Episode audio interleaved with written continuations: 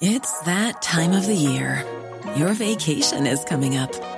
You can already hear the beach waves, feel the warm breeze, relax, and think about work. You really, really want it all to work out while you're away.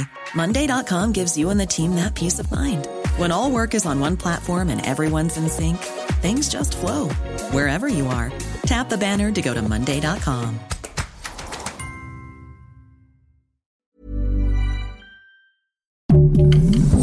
Heraldo Podcast, un lugar para tus oídos. Noticias del Heraldo de México.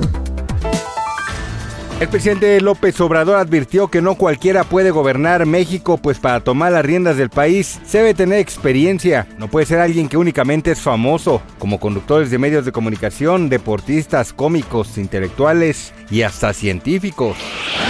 Respecto al asesinato de los hermanos tirados, se realizó la detención de una quinta persona que quizás estuvo implicada en el multihomicidio. Se trata de Rebeca N., quien fue capturada en las calles de la colonia Jamaica de la alcaldía Venustiano Carranza. Gracias a los esfuerzos de la Fiscalía Capitalina, dicha mujer fue encontrada intercambiando sustancias con características propias de narcóticos y entre sus pertenencias había una boleta de empeño de una computadora portátil con características muy similares a las del equipo robado en el domicilio de la calle de Medellín.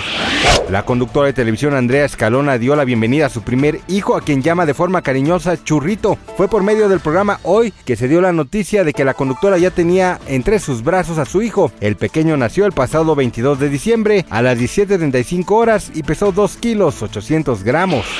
Momentos de tensión fueron los que se vivieron dentro del programa matutino Venga la Alegría, después de que Ricardo Cázares y el chef Mariano se enfrascaron en una fuerte discusión que no pasó desapercibida. El pleito terminó cuando el chef llamó viejo payaso a Cázares. Gracias por escucharnos, les informó José Alberto García. Noticias del Heraldo de México.